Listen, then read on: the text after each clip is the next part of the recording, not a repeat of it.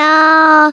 一个相信你的人。欢迎收听《电玩电玩电玩 D N》，本期节目依然没有人业配，不过没有关系，这非常像就平常录音开场的节奏。那转眼之间，今天是礼拜五晚上了。那连假准备要开始，那不知道大家对于现在的连假有什么样的计划没有？当然，我觉得像清明连假这种时间，还是多少会有人蛮多会往那个所谓的扫墓的行程去做安排。那说真的，我自己家里的祖坟，诶，如果没有以前的长辈带路的话，我现在说真的可能很难找得到。因为说真的，以前我们家的祖先虽然是在那种公墓的地方，那那种地方。嗯，怎么讲？它毕竟没有门牌嘛，你要用那个什么 Google 导航，可能也导不到。这边是说，有的时候这真的，人家说，嗯，有些东西的传承，并不是说我们不见得不想去传承，而是说有些东西它真的是在一代一代的，呃，怎么讲，传承这之中，可能就这样子断下去了。那我自己当然是有跟我父亲聊过，说到底在那个所谓的扫墓这件事情上面，我们家能不能改变一些形式？因为我们家。整个算是祖先的牌位是放在我们家里，所以我自己的想法是说，那能不能利用说每次啊，不管是平常或是清明的时候，特别针对我们家的牌位去做一些维护打理，那这样子是不是能够稍微替代一下？就是说啊，我们家的祖坟也许是有更多的长辈知道在哪里，怎么去维护它的话，那这边就是大家就是各司其职。所以，变说我每年到了清明连假的时候啊，以前小时候可能还有几年有机会跟着。呃，我爸爸吧，因为说真的，只有我爸他们比较知道说在哪里。那有去过几次啦，但是说真的，以后长大之后，随着我父亲中风倒下去之后呢，那当然我们家这这边这一派就比较没有太多人去跟进这样子的一个事情。但是我们心中当然还是会有一个所谓慎终追远这样子的一个呃，怎么讲心意在，只是说可能真的就不像有些不知道是我堂哥吗，还是说就是呃。还是我爸爸他们爸爸那个父子辈那边的人吧，就是说比较熟悉这一些的一些地理位置。那我自己当然是离他比较遥远了。对，那这边是说，嗯，清明年假有时候说真的，对我来讲，反而是儿童节这样子的气氛，可能还是会比所谓的清明节来的更加的怎么讲，有像像是过个年假的感觉。因为总不能说你在年假的时候就祝大家清明节快乐吧？因为清明节。怎么讲呢？毕竟 怎么讲，我我自己是觉得很妙啦，就是比较不会在在祝你要什么清明节快乐。但是最近大家就是放年假前，大家可能不面熟的，还是说一声什么儿童节快乐啊。乱子如果说有些人真的更应景的话，明天其实可以说的是愚人节快乐嘛。那愚人节说真的，以前在游戏业还真的是有些游戏，好，他会推出一些愚人节的活动。那。轻则就是在游戏里面去做一些天气的变化嘛，不外乎下下雨、刮刮风，或是说以前好像有听过一些比较激进的，像比如说假借好像是愚人节，然后办一个好像是比如说什么超级高的武器人人有这样的活动，但说跟那样哈哈是愚人节，你被骗了，诸如此类的东西。但是有时候说真的啊，呃，有些玩笑真的是适可而止就好，因为说真的，有有时候在整个。社会的一个氛围底下，你真的不知道说每个人对于这件事情的想法跟看法或容容忍度到哪里。然后这边说，我们以前当然，其实每年到愚人节的时候，多少了，因为毕竟是做游戏的嘛，那游戏的人总是会有一些比较大胆想尝试的一些内容，所以愚人节通常我们还是会想说，能不能来点愚人节不一样的一些活动。当然，这东西也是跟。呃，你自己原厂的团队其实有蛮大的关系。有的团队比较开放的，他当然会觉得说，OK 啊，如果在无伤大雅的情况之下，然后有时候做一些游戏内简单的设定，或者是说，呃，鼓励大家那天能够登录嘛，所以你可能道具会做一些简单的发放啊，等等等。但有些原厂它就是非常的盯紧，或是非常震惊，所以你在刚刚提提愚人节活动的时候，他还是说，那你就把你的活动成效算一下，你的目标是什么？你今天办这活动到底是为了干嘛？然后再是说，那这东西会不会损害？游戏里面的品牌啊，游戏里面的一些价值观啊，或是说，诶，这个世界上会不会因为你放了很多奇妙的道具而产生一些经济价值上面的波动？然后，所以这东西有时候说真的，就越是这种比较是偏呃没有理由性质的一些讨论的时候，然后我们讲所有有理由，就是在于说啊，你今天假设你推的是的营收活动。特别是人数活动，其实你有时候你背负的是一些就是你很明确的目标。可像愚人节这种活动，有时候，嗯，当然现在有些人你可以说，哎，我们就是在反正那种季节性活动上面去把它作为一个名词上面子的一个定义。可是说真的，有时候愚人节活动单纯，因为毕竟通常一天嘛，那通常一天的这件事情来说的话，其实对于游戏的一些帮助其实蛮有限的。除非你说你今天就是一个，因为我们讲一个很现实的，就是说你今天这个活动就一天，代表说你今天整个能够去计算数据的时间，不外乎就是从零点零零分到呃晚上二三五九嘛。那这样子的一个时间点，你如果说有时候又要搞一个像是那种 surprise 的那种感觉的话，代表说你完全没办法做事前的宣传。那当你没办法做事前的宣传的时候，也就代表说你今天这个东西可能。大概就是一些老玩家，非常始终的人，他会注意到这些讯息。甚至有些人说真的，他算是老玩家，可是他不太去看一些什么公告啦，不太去看一些游戏内跑马灯的一些资讯啊，也不太去看一些嗯论坛上面更新的一些消息的时候，那你这东西基本上有办跟没办是一样的，因为大家没有感觉。所以便是说，有的时候以前我们在推那个所谓的呃愚人节活动的时候，其实不见得一定都会发生。但有的时候，如果说真的，大家感受到说，哎，今天在愚人节的时候，可以有些特别样子的东西，某方面来说，有时候真的都要去非常感谢，就是那个营运团队对于这件事情上面的投入跟一些关注。也就是因为这样子，他才有可能让说，哎，玩家能够感受到说，哦，愚人节有一些愚人节不一样的气氛。那那我自己，嗯，以前做爆爆王的时候，其实。爆爆王的团队倒是还蛮乐于，就是诶，有时候在愚人节的时候来一点不一样子的，不管是装饰品啦，或者是说可能来一点小小的当天的一些登录送东西的一些小活动，甚至他们那时候就有办什么愚人节，什么三重奏还是干嘛的，反正就是从愚人节这时候搭配这样的主题，可能会衔接他们叫什么，反正他们好像有儿童节吧，啊，就愚人节接儿童节，然后这样一系列会有一些任务之类的东西来安排，所以便是说，我觉得说。愚人节呢，好玩归好玩呐、啊，有时候说真的，还是可以得到一些很不一样的一些呃，怎么样启发，或者说一些收获。好，那转眼之间呢，最近的生活我们刚刚说的，其实这个礼拜非常忙碌。好，那忙碌的点就是在做那个泰国新厂的一些东西上面的准备。那好不容易，终于把我们大概所想要的大架构，好给完成了一个定案，然后送交给我们可能在泰国当地配合的一些厂商跟团队。好，那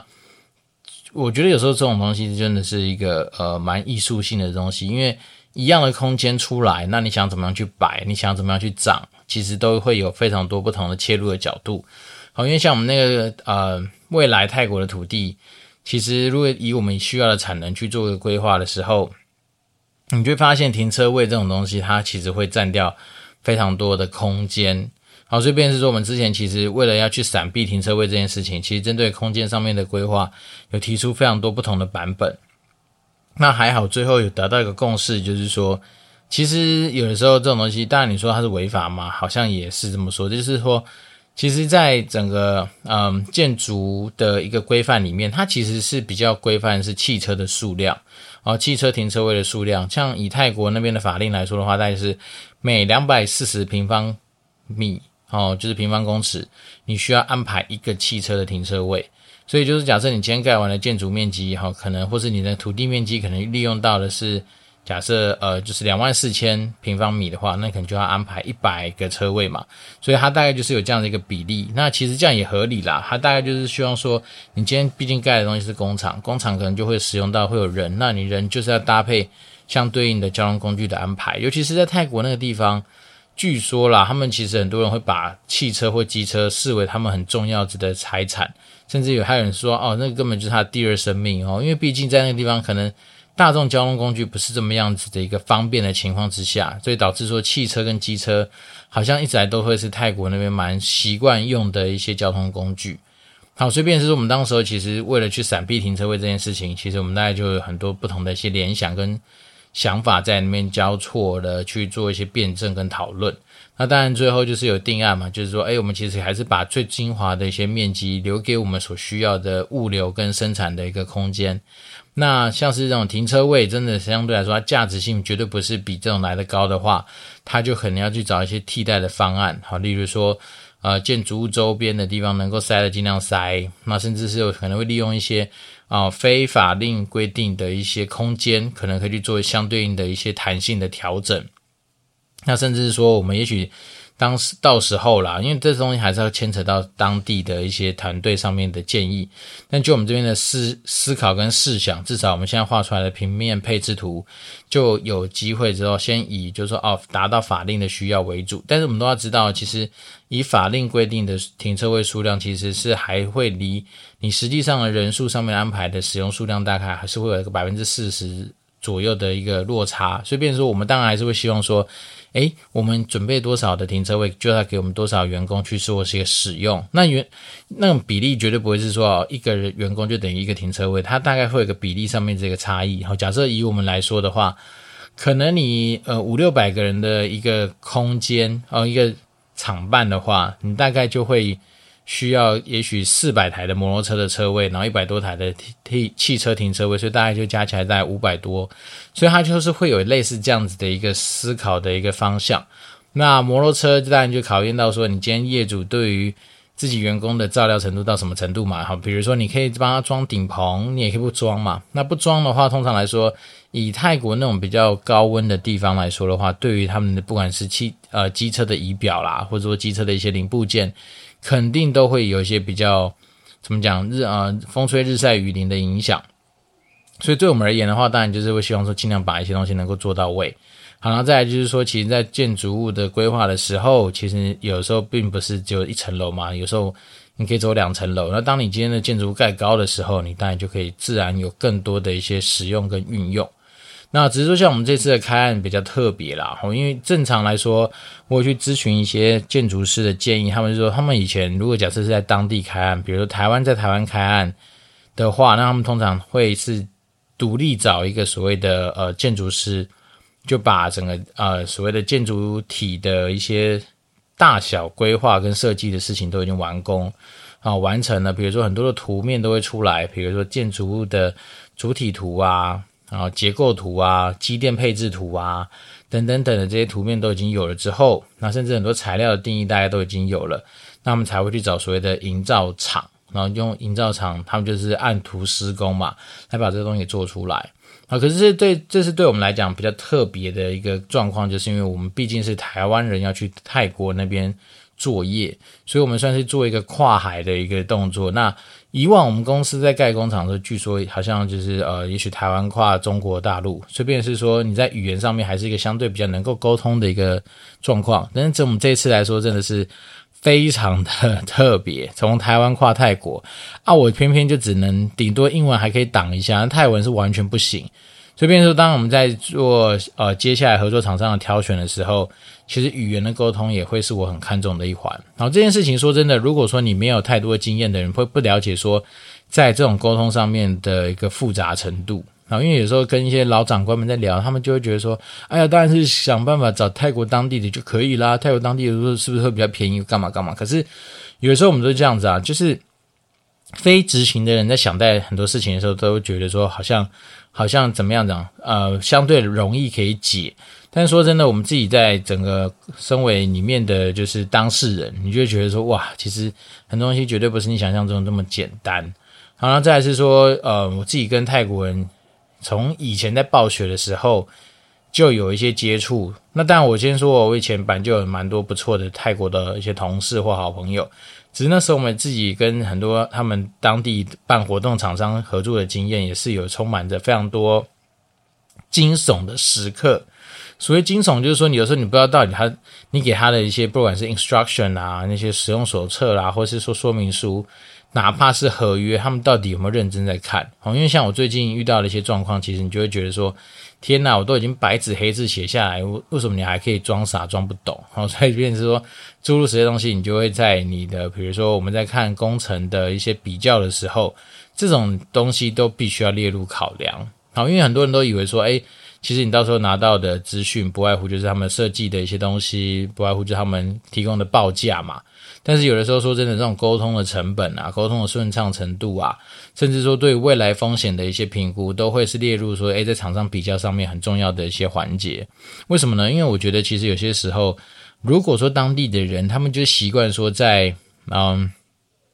白纸黑字的部分，可能就是草草带过，或者是说得过且过。那接下来呢，一定就是会进入很多很讨厌的一些流程，比如说。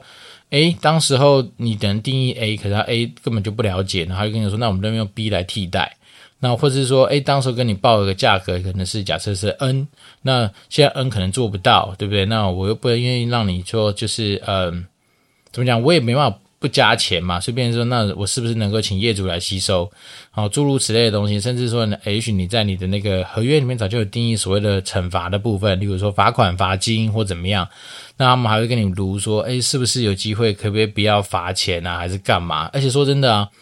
毕竟很多时候厂商你都是已经选进来，都已经开案，都已经签约了，你也不希望说在很多合作上面去撕破脸嘛。因为毕竟有时候很多工程还包括后后面的保固啊或干嘛的，所以变成说有些东西它虽然定了规定，可是你会不会一定照这个去走，它也还是会很引申很多比较特别的一些状况。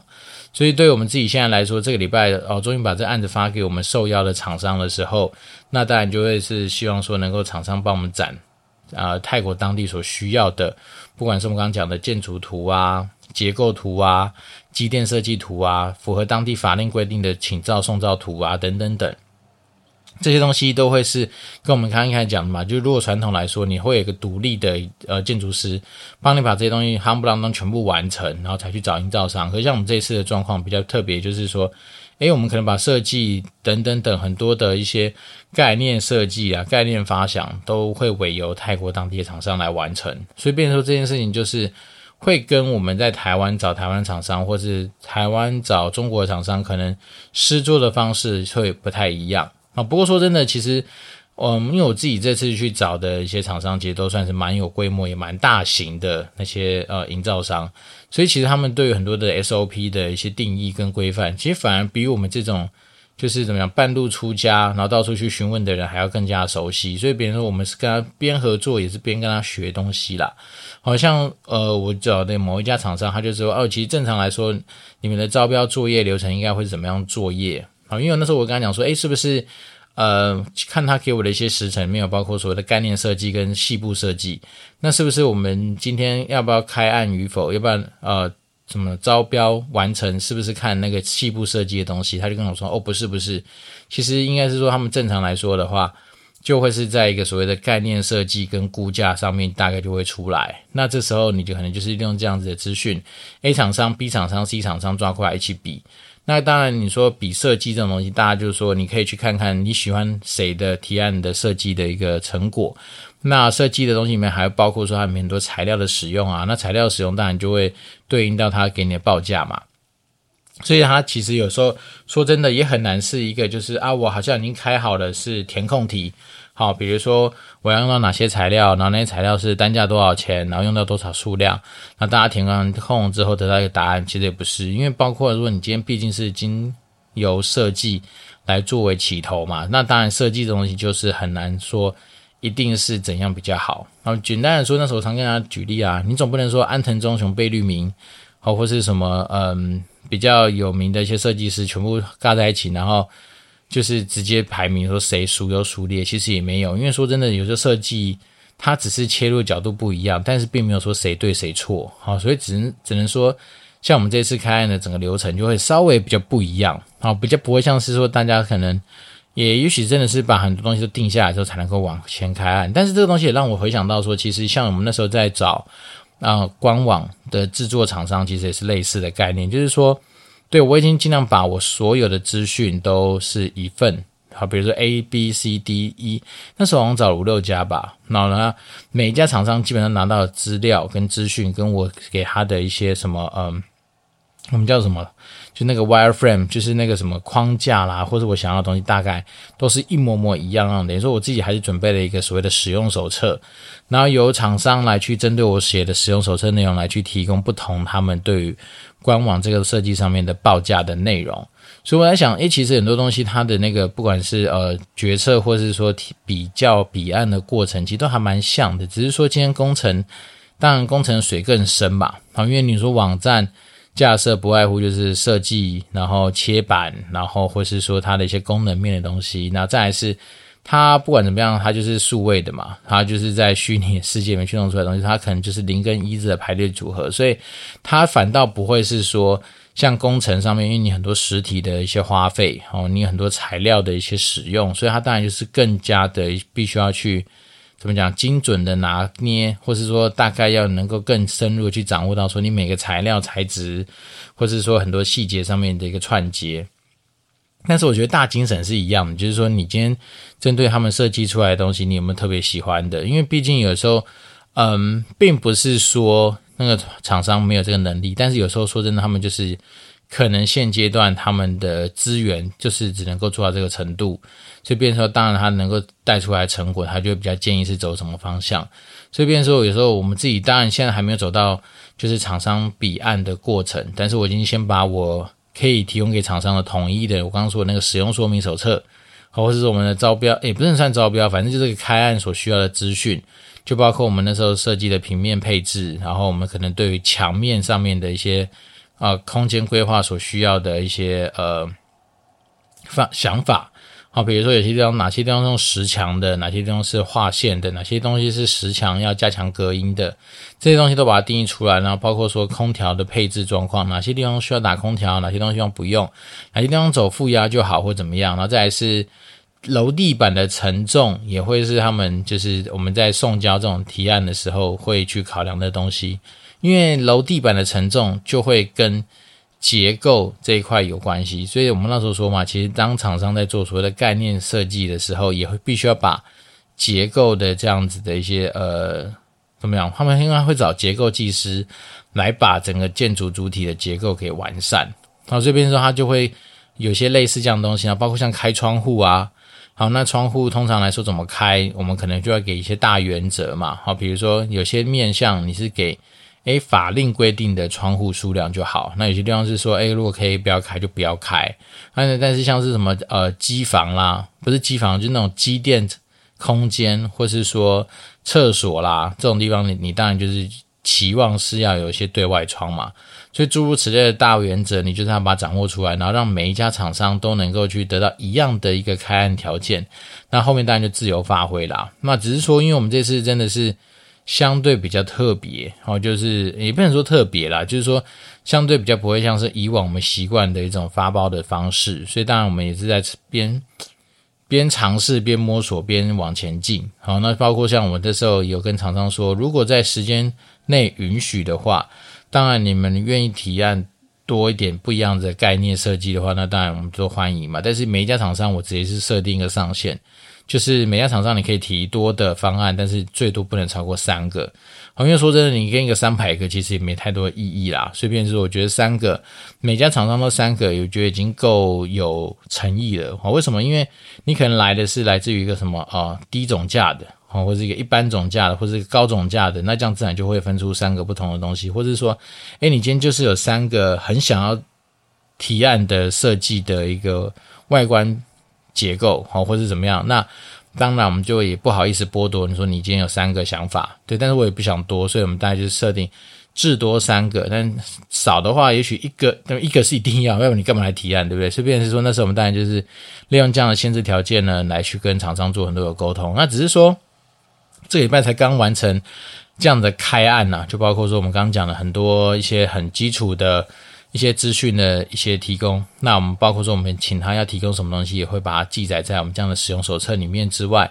那我相信还是会有厂商会有很多的问题嘛，比如说他们会希望说能不能够更聚焦，我知道我们的方向啊，因为比如说我们那时候跟他讲，我们是要以经济实惠作为考量。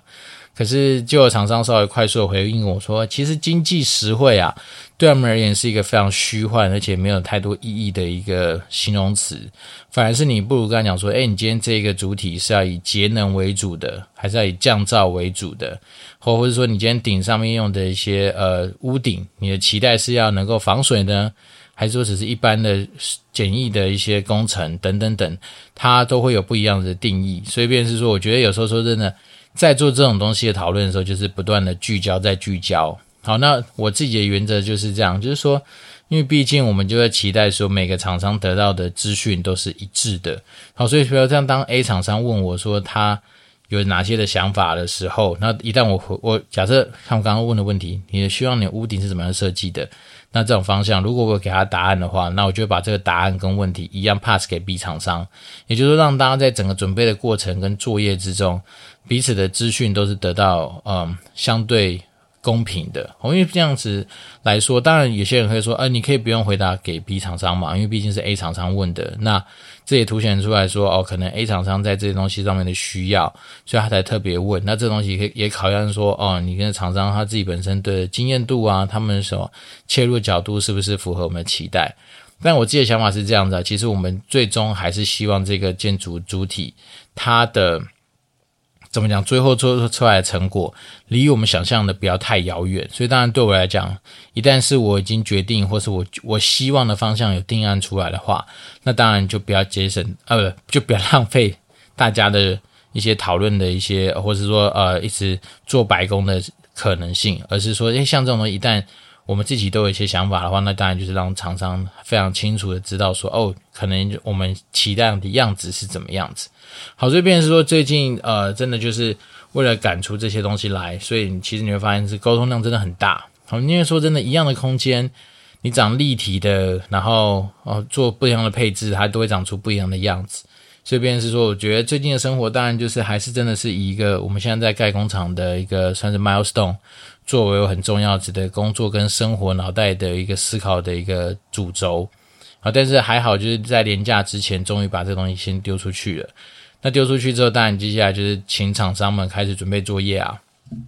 那希望能够在我们期望的交作业的时间，大家都能够提供出来，让我们能够去评估的一些作品。好，因为那也不能算作品啊，就是那些概念啊。那我们当然就是说，如果能够从概念跟那时候的初步的资讯。就能够往下进展的话，那当然是最棒。那因为说真的，其实在整个工程的一个嗯进行啊，很多前辈都是跟我提醒说，其实大概你会花的时间最多的，一定都是前期规划跟讨论的时间。反而是你这个方案都底定了，开始真的开始动工的时候，其实你呃会遇到的问题，反而比较不会像之前那是讨论的时候这么这样的发散跟多。因为毕竟你开始动工了嘛，你可能要做的就是监工。比如说，你当时候谈好了 A 材料，他有没有好好的用啊？B 那那时候谈好的一些工法，他有没有正认真的去试做出来的？那时候就比较偏向于是在打打打分数的一个阶段。那反而是前面像我们现在就是在诶，好像在准备考试之前的很多的事情这样，所以当然这时候就会比较累一点。对，那我自己也是希望啊，能够一切的顺利啦，因为毕竟我们最近的沟通量真的蛮多的。然后再是，其实过程之中。不得不感谢有 Google 翻译，不得不感谢有像是 Chat GPT 这样 AI 的一个帮忙，啊、会书写呃英文书信的一些工具，所以当然让我自己在整个沟通上面可以更简单一点点。你说要我们洋洋洒洒去写一大封的英文信，其实当然也做得到，因为毕竟以前有这样子的一个环境。可是说真的啊，如果说我今天本来给某个厂商可以用中文沟通，我就已经打过一封信的话，那当然我就会觉得说，那我要给。B 厂商的时候，我可能就可以透过类似这样的工具帮我去做一个出版的翻译嘛。那我当然中间还会根据说，可能他有些 term 用的不是很恰当，那我再去做相对应的调整之类的吧。所以我觉得其实像现在那种 AI 工具，我觉得就是要善用它嘛。那善用它之后，真的是可以帮助我在很多地方可以稍微省掉不少的时间。我讲的不少是不夸张，像有时候你写这种像是。因为你毕竟是会跟呃自己不同领域的东西去做对接嘛，所以光是很多时候那查那些名词查来查去就已经够花我的时间。可是如果说你今天可以透过 AI 的帮忙，哇，它其实很多时候它用的那些名词，你因为毕竟它本来就是去参考可能是呃工程方面的啦、建筑方面的一些名词嘛，所以它在使用上面就更加精准、跟精确。这是我自己近期所得到的一些收获，所以我觉得还不错，马上跟大家分享，就是说。像那个、Age，它不是旁边有那个病吗？你就把病打开，然后登录去之后，它就有一个什么撰写的功能，你就可以在里面去选择你要的是布洛格，你要是段落，你要的是书信，好等等等，那你都可以写中文之后跟他说，哎，请帮我用英文的那用英文的方式去产出以下的内容。那产出完之后，你当然还可以做一些你自己的一些精修跟优化吧。所以我自己觉得还不错，好，就感觉说在这个时代。其实很多东西真的是越来越方便。那也是让我自己在最近做建厂的一些准备的时候，其实，嗯，怎么讲，我还是一样是摸着石头过河啦。但是对我来讲，就是诶，可以利用这样的机会去接触到很多新的不一样的东西。其实确实，我自己也是不断的在学习。那也真的就是期待这个工程能够顺利的走下去。好，那当然，如果说，呃，我们今天听众假设对于，好，比如说盖工厂啦，啊，或者说有关于建筑这种东西，算是比较好奇或比较有兴趣的话，那当然都可以，呃，Apple Podcast 五星留言给我，让我能够有机会再帮大家去做一些，嗯，怎么讲，更多的一些资讯分享吧。那因为毕竟我们自己也本来也就是这方面的外行啊，所以我们也是跟这样子，诶，从。几个月前什么东西都不太懂，然后到现在稍微知道说啊他们在讲什么的话，那其实有些还是有一些收获啦。好，那我们今天这一集真的就是还是没有听众留言，那我们就把时间还给大家，那祝福大家有个愉快的一周，那也当然也祝福大家就是儿童节快乐。那我们今天是电玩店，我是电玩迪，那我们就持续保持联络喽，拜拜。